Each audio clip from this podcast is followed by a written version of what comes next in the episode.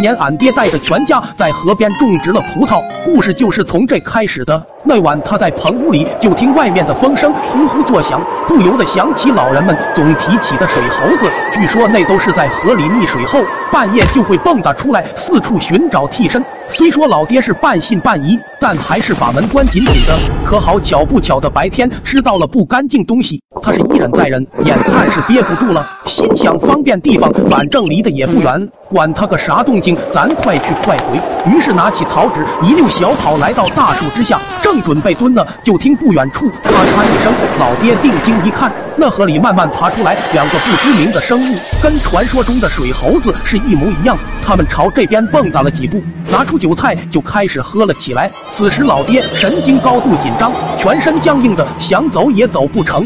就听其中一个水猴子叹气：“大哥，恭喜你这找到了替身。”呜呜呜！另一个笑道：“弟弟，你也用不着这样。天机虽不可泄露，但现在只有你我。听好了，明天上午村东头会来一个绿色头发的年轻人打水，你提前埋伏好，等他把水桶放下去的时候，哼！”说罢，比划了个手势。小水猴听后大喜，连连敬酒。老爹把这对话听的是清清楚楚，心惊。染绿毛村里不就是他二弟吗？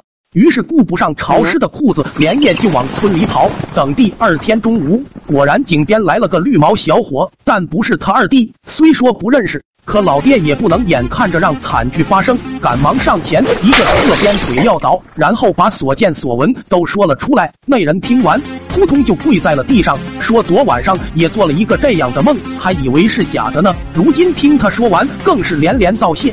就这样，事情完美的解决了。老爹此时心情大好，走进小酒馆，要了二斤可乐黄豆，正在吃着，就看旁边来了个道士，冲他做了个揖：“无量天尊，施主可否赏贫道一顿饭菜？”老爹赶忙回礼，爽快的答应了。等酒过三巡，菜过五味，道士仔细打量着老爹，大惊失色：“施主，你这可是要大祸临头了呀！”啊！老爹还以为他喝多了，并没当回事。可谁成想，道长接着说：“你坏了水猴子的好事，他们定不会轻易罢休。”听到这，老爹有些慌了，就问：“可有办法救他？”道士说：“施主，你要做的就是撑过今晚。虽说我不能降服他们，倒也有办法让你脱困。”于是。在老爹的手掌心画了一个图案，说等晚上水猴子过来找茬时，冲他们亮出这震天雷，然后就撂蹶子赶紧跑吧，记住别回头，直到日上三竿，危机就算是解除了。于是老爹千恩万谢的回到家，先把老妈支走，自己一个人苦熬到半夜，迷迷糊糊也不知过多久，就听门外哐当一声。两个自毛炸鬼的水猴子跳了进来，怒气冲冲的叫喊：“老匹夫，你拿命来呀！”老爹虽然害怕，但也记得道士的话，一亮左手，唰唰唰，伴随着一道耀眼的光芒。两个水猴瞬间被扑倒在地。人越是危急的时候，思路是越清晰。俺爹不说二话，是夺门而逃，一路玩命的狂奔。身后传来阵阵叫喊：“啊啦啦，老东西，休走！敢坏我好事！”俺爹是头也不敢回，嗷嗷就是跑。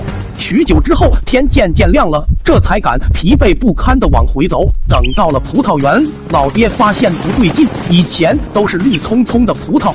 可现在却遍地狼藉，老妈坐在地上哭喊：“这都哪来的瘪犊子呀！啊，咱家葡萄全被偷了了！”这时老爹才明白过来，好家伙，感情这老道士、水猴子、年轻人他们合起伙来，一起骗走了他的葡萄。二二。